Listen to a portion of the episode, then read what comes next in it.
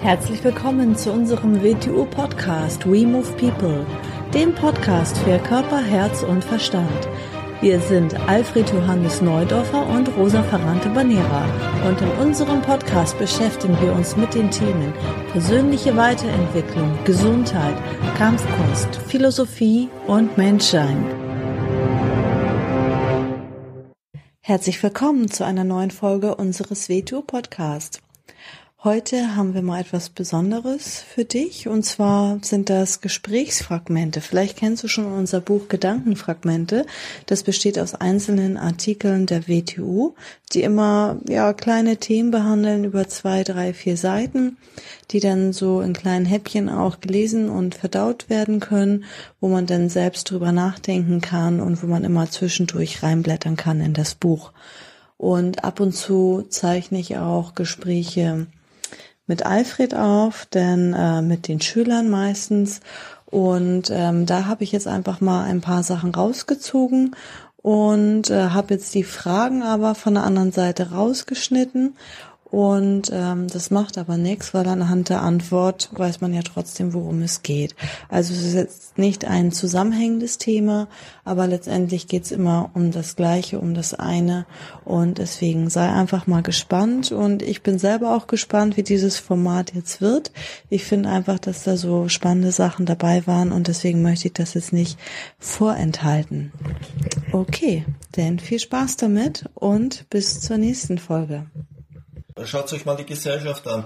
Wenn die Gesellschaft kollektiv die Aufmerksamkeit der Massen auf etwas zu richten beginnt, beginnt es die Aufmerksamkeit hinzulenken. Wenn besondere Reize ausgelöst werden in der Zeit, wenn man etwas tabuisiert und schlecht macht oder auf der anderen etwas besonders rausstreicht und gut macht, beginnt man durch Reize die Aufmerksamkeit umzulenken. Das heißt, man beginnt die Energie der Leute zu steuern und zu zerstreuen.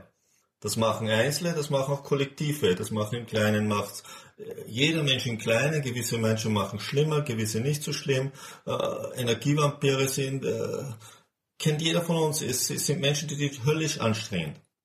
Und Aufmerksamkeit ist halt eine Energie, Aufmerksamkeit äh, hängt ganz eng mit dem zusammen, mit der Übung, die wir da haben, weil es mal eine, ist, ist, die, ist, eine, ist eine Nahrungsquelle, ist Aufmerksamkeit. Wir, wir brauchen Essen und Trinken, wir brauchen Sauerstoff und Lebenskraft und wir brauchen Aufmerksamkeit. Das ist wirklich Nahrung, dass wir Aufmerksamkeit bekommen. Das nächste ist, wir selber haben beschränktes Maß an Aufmerksamkeit zur Verfügung und diese Aufmerksamkeit brauchen wir, um sie auf etwas zu richten. Ohne Aufmerksamkeit können wir unsere Bewusstsein nicht zu stärken beginnen. Ich sage es gerne im Wing Chun Training, im WTU Wing Chun Training, weil, weil ich es ja immer betone, wie, wie, wie wichtig es ist und wie dieses kleinste Experimentierfeld, wie wichtig das ist, weil in diesem kleinsten Experimentierfeld können wir studieren, wie aufmerksam wir sein können, wie intensiv unsere Aufmerksamkeit ist. Wie lange können wir wirklich bewusst auf einer Übung draufbleiben. Da haben wir es bereits wieder. Wie schnell verfallen wir in den automatischen Modus? Oder ein Lehrer, der unterrichtet, er sagt etwas, ist die Frage, zuerst muss es eh ununterbrochen verifizieren, was von dem ist angekommen, was er gesagt hat. Weil kaum ist im Menschen drinnen, bis es alle Filter durchlaufen hat und angekommen ist, ist es bereits verändert. Als nächstes, wenn es mal dort ist, dass er eine kleine Idee ist und er dreht sich um und schaut zurück, ist es schon wieder weg. Es ist schon wieder automatische Modus eingeschaltet und läuft schon wieder. Das ist das Problem, warum die Leute nicht lernen können. Sie können nur im bewussten Zustand lernen. Sonst können es konditionieren und konditionieren ist nicht lernen. Obwohl wir nicht ganz entkonditioniert leben können. Das, wenn ich sage das, heißt das nicht, dass das andere überhaupt nicht da sein darf. Das ist nicht gemein.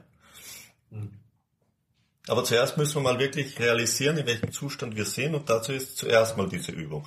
Und dann kann man im Laufe der Zeit immer mehr schauen, wo kann ich was frei machen, wie kann ich ein bewussterer Mensch werden, wo kann ich bewusster werden, ohne dass mich gefährdet wo bin ich aus eigener Entscheidung sehr unbewusst oder vergeude Energie einfach nach Lust und Laune.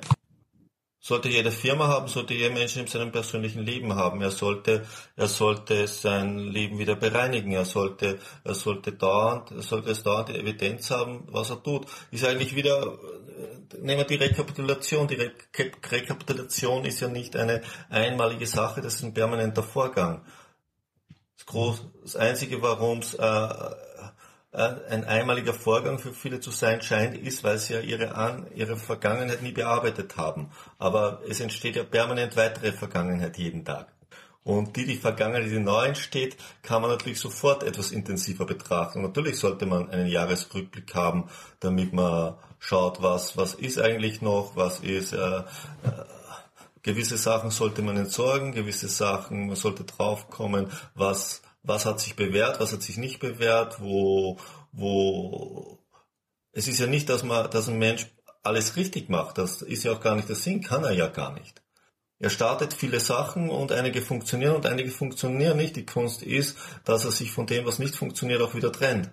Oder es können sich Umstände so, ver so verändern, dass gewisse Sachen auf die Art nicht möglich sind, wie sie vorher möglich waren. Ist ja, alles ist ja in Bewegung. Nicht nur wir sind in Bewegung, alles ist ja in Bewegung. Wir bewegen uns in einer sich bewegenden Welt. Deshalb lernen wir Anpassung und Anpassung nicht im schlechten Sinn, dass wir uns nach dem Wind richten. Das ist damit nicht gemeint. Aber Anpassung heißt, sich auf das einstellen, was wirklich passiert und nicht das, was wir uns einreden, das passiert. Oder was unsere einprogrammierten Muster uns vortäuschen, dass passiert. Das sind zwei verschiedene Sachen. Und dazu sind wir wieder im kleinsten Experimentierfeld, am menschlichen Körper, der mit dem anderen menschlichen Körper interagiert, merkt man sehr schnell, wir tun Sachen, weil wir denken, dass sie passieren. Nein, wir tun sie.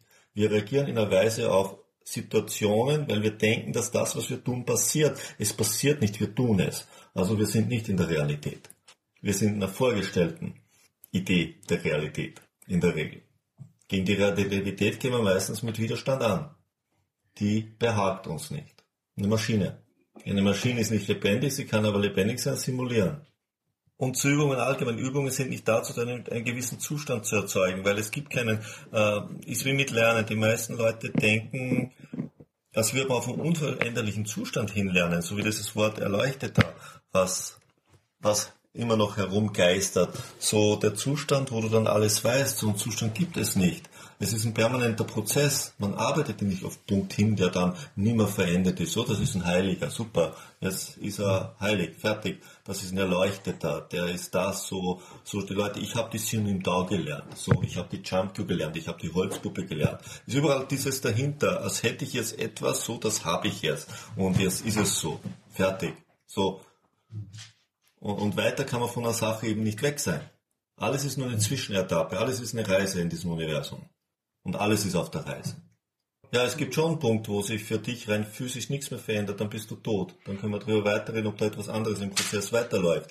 Aber ist ganz klar, schau, wo ist da irgendwas gleich? Nur weil ich nicht, natürlich, ich meine, ist der Bewegungsfluss, den ich wahrnehme, nicht überall relevant. Wenn ich auf diesen Schreibtisch hier schaue, erkenne ich nicht die Veränderung, weil der Bewegungsfluss für meine Sinne zu langsam ist, aber es verändert sich. Aber wir, wir streben nach einem statischen Zustand, weil es uns ja Sicherheit suggeriert. Das ist etwas, was nirgendwo existiert. WTO Wing Chun. Wing Chun ist eine Kunst, deshalb ist sie für viele sehr, sehr unangenehm. Sie ist real, aber nicht fassbar. Je mehr du sie greifen willst, das ist aber jede große Kunst, desto mehr zerrinnt sie sie zwischen den Fingern. Weil es nichts Greifbares ist. Es ist nur eine Fähigkeit.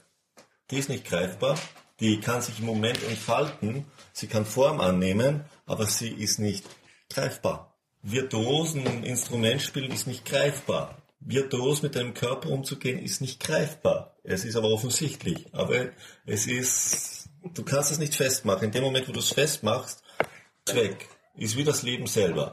Kannst einen Menschen auseinanderschneiden, das Leben wirst du nicht finden. Kannst in seine Bestandteile, kannst sagen, er besteht aus dem und dem und dem und dem, ja, aber das ist es nicht kannst sagen, alle Atome sind Stecknadel und weniger beim Menschen, viel, viel weniger. Ja, okay, äh, der besteht nur aus leeren Raum dazwischen. Ja, super, super, ist alles nicht greifbar. Egal wie du es definierst, du kommst an die Sache nicht dran. Auf die Art es zu versuchen, ist sinnlos. So geht aber der Mensch mit der Welt um. Er will alles verdinglichen, greifbar machen. So versuchen wir es auch am Leben festzuhalten, was ja offensichtlich nicht geht, weil ich meine, jeder von uns ist sterblich, wir können es nicht festhalten. Es ist nur die Frage, in welche Richtung dieser Prozess läuft. Aber festhalten können wir es nicht.